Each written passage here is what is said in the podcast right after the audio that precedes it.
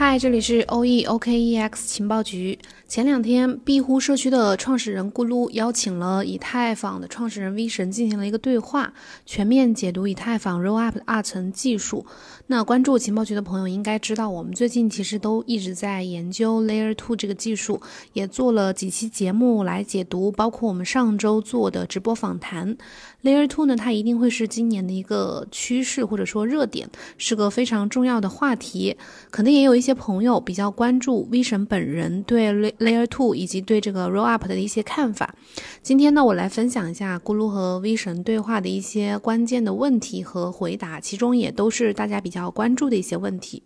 首先，第一个问题就是，也是一些开发团队会比较关心的问题，就是在 Rollup 上的安全性和一层网络相比是怎么样的？比如说，我们如果做了一个什么智能钱包，用户能否把这个智能钱包的账户不在一层网络上面部署，而直接部署在二层网络上面？比如说，Optimistic Rollup 的安全性会不会足够？更进一步的说，未来是不是可以，呃，一些发 token 的合约可以直接在二层网络上面去部署，而不直接在一层网络上面去部署？那 vision 呢认为这个问题是特别重要的。一个 Rollup 的安全性涉及到两个方面的问题，一个是应用的安全性，第二个是资产的安全性。资产的安全呢，是指你如果在 Rollup 当中有币或者是资产，那这个币或者是资产会不会丢？会不会有人会攻击你的这个，呃，偷走你的币？系统的安全呢，是指如果你有一个应用在二层协议、二层网络上面，如果 Rollup 被攻击或者出现问题，哪怕币还在，但是这个应用呃不能再做什么了，没有什么作用了。资产的安全性基本上现在已经没有什么问题了，在 zk rollup 当中完全没有什么安全性的问题。每一个 rollup 的区块有一个零知识证明，就不会出现将一个未经验证的区块放进来的可能性。在 optimistic rollup 当中呢，有可能会有这个问题，但是个区间的问题。如果存在一个有问题的区块，而有人能够在新区块产生之前就去发现它，那就没有什么问题。所以 V 神觉得资产安全不是特别大的问题，而系统本身的安全有可能是更大的问题。现在的 Rollup 都比较简单，是使用一个服务器打包区块，如果服务器崩了，有一段时间这个 Rollup 就是不能用的。未来呢，有很多方法可以去解决这个问题。很多方法呢是在做去中心化的服务器。如果一个节点没有发区块，第二个或者第三个可以去发区块，有很多方法。但现在的 Rollup 还不支持这些方法，所以呃，我们会先去解决资产安全性的问题。Rollup 的第二个阶段呢，会解决系统性的一些问题。所以 V 神的建议呢是，目前很多一些普通的东西、普通的项目是可以在 Rollup 上面去做的，但是特别高价值的一些东西呢，应该要再等一段时间，这样比较安全。第二个问题就是以 ETH 作为手续费来捕获价值。当大量的交易转移到了二层网络以后呢，ETH 的价值还能够长期与它的生态价值挂钩吗？就是这个问题问的非常好。现在有的二层其实，呃，它的这个 gas 费的支付除了 ETH 之外，是可以有很多其他的代币也是可以支付的。所以当大量的交易如果跑去二层网络之后，会不会影响 ETH 的长期的价值呢？V 神是这么回答的：Rollup 之后，项目方还还是会支持，呃，还是会支付以太坊链上的交易费。有可能用户会有很多方法，比如说用其他的代币去支付他们的交易费。但是选择在 Rollup 上面的应用项目方呢，以太坊上的节点还是需要发以太坊的交易，还是需要付以太坊链上的这个交易费的。可以肯定的是，如果现在的交易需要付一百块，那可能 Rollup 之后可以可能只需要付一块钱。当然，不同的应用可能会有不同的效率，有时候 Gas 费用会降低一百倍，有时候可能呃可以降低五百倍左右。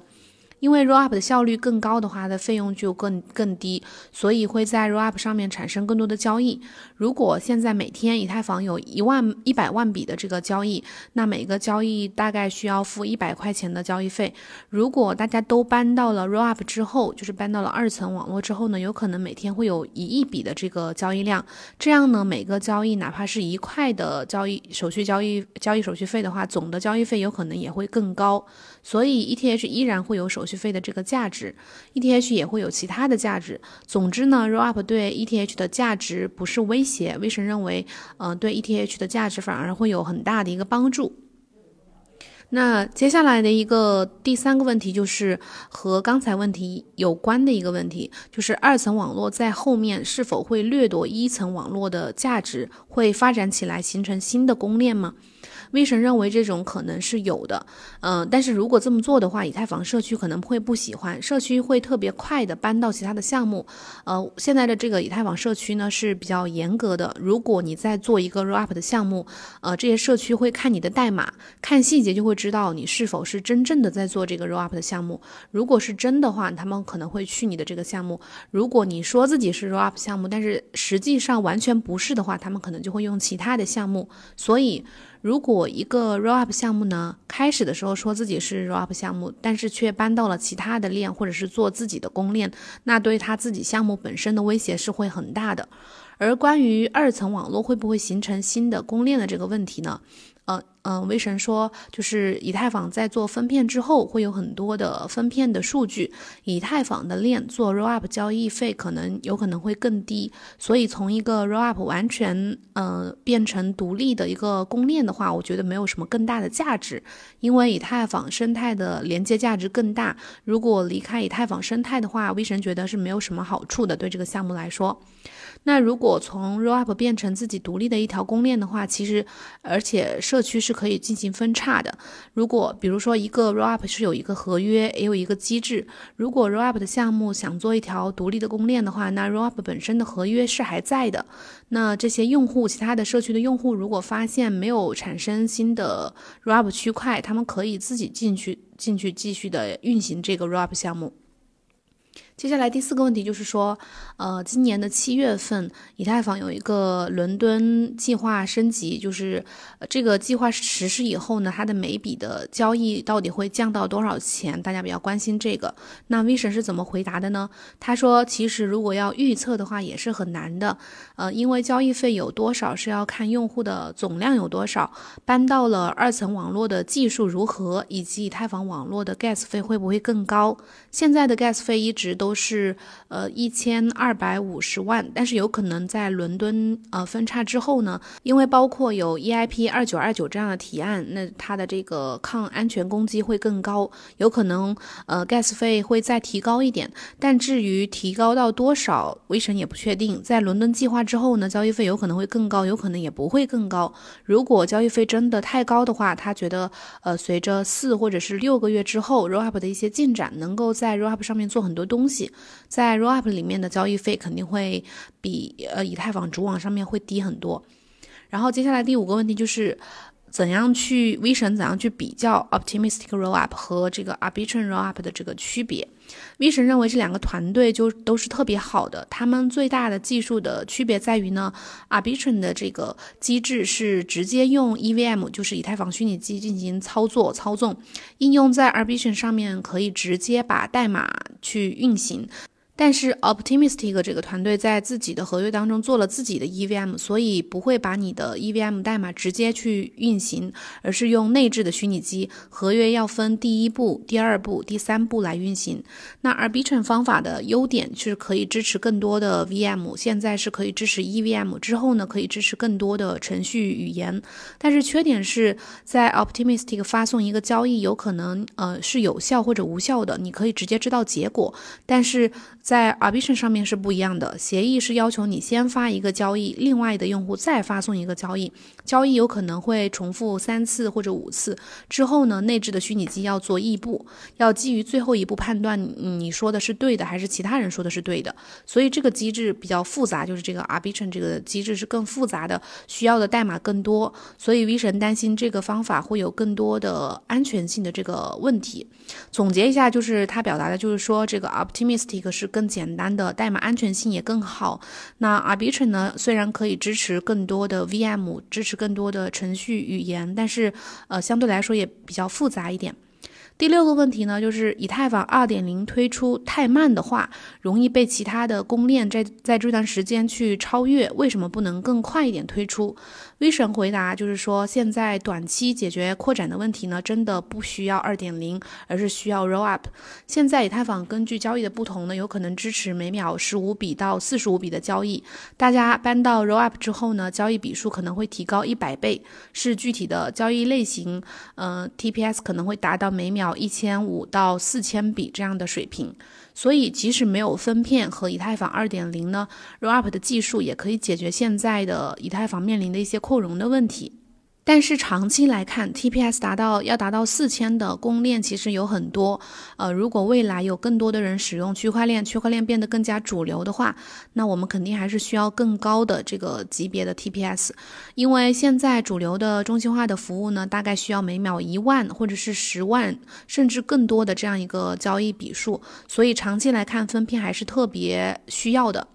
二点零完成最大的价值呢，是把 POW 完全的转向 POS，我们可以获得 POS 的很多优势。那之前，嗯，威神说之前以太坊二点零的计划呢，是第一步先把二点零的链，也就是信标链开始启动，然后这一步呢，现在已经在做了，POS 的链已经运行了三个月左右，几乎没有什么问题。第二步呢是，呃，原来的计划是分片，第三步是把现在的以太坊一点零的链和二点零的链进行合并。但是现在，呃，V 神说，现在的计划是先做一点零和二点零这个链的合并，然后再做分片。因为现在有很多社区，包括一些其他的公链，要想要替代以太坊的生态，因此呢，以太坊的两条链再次连成一条链，将由 POW 到 POS 的问题完全解决。那分片的问题是可以暂时缓一缓，多一点的时间再去做的。第七个问题就是。呃，目前已经有几个 roll up 的网络已经上线了，但是用户迁移进来的资金并不多。有什么方法可以去引导用户迁移过去？预审认为现在有两个问题。第一个问题是，以太坊的社区呢有很多应用喜欢调用智能合约，比如说一些 DeFi 的项目，但是目前 zk roll up 不支持智能合约，只支持发币、交易币。这些简单的应用，这是第一个问题。当我们有支持完整的 EVM 的 roll up 的时候呢，我觉得会有更多的用户量搬到这个 roll up 上面。那第二个问题呢，就是现在 ROAP 相关的呃基础设施生态还不多，比如我们还没有解决不同的 ROAP 之间交易的这个问题。如果我有一些币在 zk sync 上面，怎么把这个币搬到路印上面？首先呢，你要需要把这个币从 zk sync 的二层提取到以太坊底层，然后再转移到路印的二层账户。如果这样做的话，交易费肯定。应该会特别高，所以另外一个问题就是有很多的服务还不支持 roll up，比如说现在还没有交易所直接支持 zk sync 或者是录印去做 depose，在这点上面呢会有一些变化，就是 vision 他已经知道，嗯，有已经有一些交易平台在研究 roll up，现在以太坊上面呢会有很多用户体验方面的挑战或者说问题，但是 vision 认为在六个月之后，六个月左右之后，这些很多问题呢都会得到解决。然后第八个问题是来自庇护社区用户的一个算是质疑吧，就是说随着 roll up 二层的应用越来越多，二层的项目也越来越多，也会一样的导致以太坊网络，呃，也会一样的导致这个二层网络拥挤，到最后还是解决不了手续费高的问题。那 V 神他是怎么面对这个质疑的呢？就是他说，如果在 roll up 上面的空间不够，我们会有分片，会扩展 roll up 的数据空间，但是我觉得。二层的扩展性不会有什么问题。我们需要更多扩展性的时候呢，第一步是建立分片，然后可以一直把分片升级，这不是他所担心的。呃，，V 神所担心的问题呢是，如果这个 Layer One 的一层的这个 Gas 费用会一直特别高的话，有很多东西你可以在一个 Roll Up 当中实现，但如果需要在不同的 Roll Up 当中去进行交易的话，那肯定还是算下来还是需要付特别高的 Gas 费，会有意外的情况要求你调用底层。啊什么的。这时候的交易费肯定会变得特别高，这个是个真正的问题。但我们就是以太坊那边也是在研究，有很多方法去减少这种情况。比如一个例子就是说，如果一个 RUP 出了问题，很多用户可以同时发一个交易，就可以实现调用一次底层交易，把用户的账户从一个 RUP 搬到另一个 RUP。这种方法可以减少意外情况当中，呃，layer one 就是一层网络当中的成本。所以有很多技术的。方法去解决，但是需要比多比较多的时间去开发。但是 V 神觉得这一点是可以做到的。那下面一个问题就是，我们大家都比较关心 V 神看好哪些 Roll Up 的项目。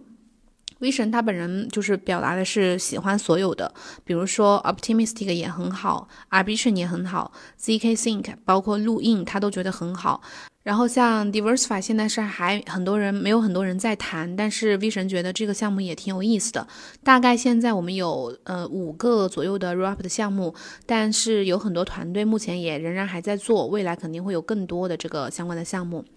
那最后第十个问题就是，当然最近被讨论比较多的话题就是 EIP 一五九这个提案，现在呃遭到了以太坊社区，包括一些用户和一些矿工矿池有强烈的反对，社区当中是比较对这个提案是有有争议的。那么 V 神是怎么看待的呢？他认为 EIP 一五九呢对以太坊生态是很重要的，可以解决很多用户底层的问题，比如用户需要选择多高的交易费的问题，如果想要很快。的实现交易需要支付很高的交易费，如果选择更低的交易费呢，会产生风险，交易可能需要等一分钟、三分钟、一个小时，甚至一天。那 EIP 一五九呢，可以解决诸如此类的这些问题，让交易手续费更加的可以预测。EIP 一五九也有其他的很多好处，其中一个被大家经常提起的好处就是大部分的交易费呢会被销毁。这种情况下，如果以太坊的交易费总量更多，ETH 的总量就会减少，以太坊经济的模型会变得更加可持续。现在有很多人批评以太坊，认为以太坊呃认为比特币有两千一百万枚的交总量上限，但是 ETH 没有上限，所以他们认为 ETH 会不稳定。但如果有 EIP 一五九这个提提案之后呢，嗯，有了更多的交易，有可能 ETH 的总量会降低，或者说总量只会涨一点点。这个经济模式的改变呢，也是很多人特别期待的。还有很多人在去年担心 EIP 一五九有很多风险，因为它是一个比较新的经济机制。但我们最近就是以太坊最近一年做了很多的研究，包括他们自己的研究，包括美国博弈论教授的一些研究报告，然后包括 Filecoin 的 EIP 一五九，大家都可以看到结果。所以到了现在呢，EIP 一五九的这个风险其实减少了很多。最后第十一个问题，很多人都在关心说这个公链竞争的问题。以太坊二层技术、二层网络和现在的其他的一些智能合约平台的竞争关系会发生什么样的变化？V 神认为这个也很难预测。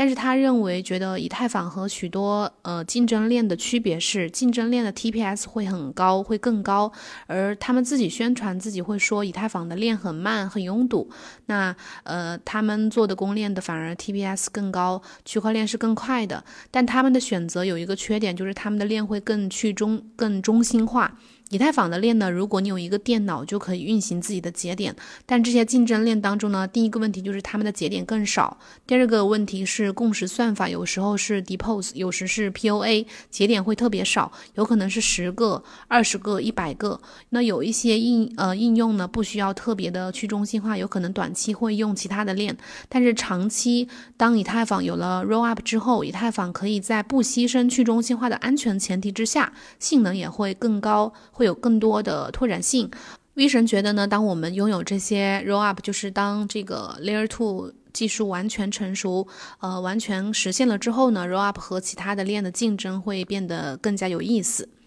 然后，另外最后就是，呃，如果就是我们关心的说，以太坊做分片还有没有必要？如果 Layer Two 做的特别成功的话，还有必要去做分片吗？V 神觉得呢，短期看来似乎是没有必要，但是长期还是有必要的。使用 Roll Up 带来的拓展性是有限的。在 Rollup 里面，每一次的交易还是会有一点交易会发生在以太坊的一层网络当中，有些应用性能会提升一百倍、两百倍，甚至五百倍。短期这样的性能的提升是足够的，但是长期，当有更多的用户开始使用区块链，比如说有五亿的以太坊的新增用户，那 Rollup 它是不能够满足的。这时候，我们需要将 Rollup 和分片两个技术结合起来用。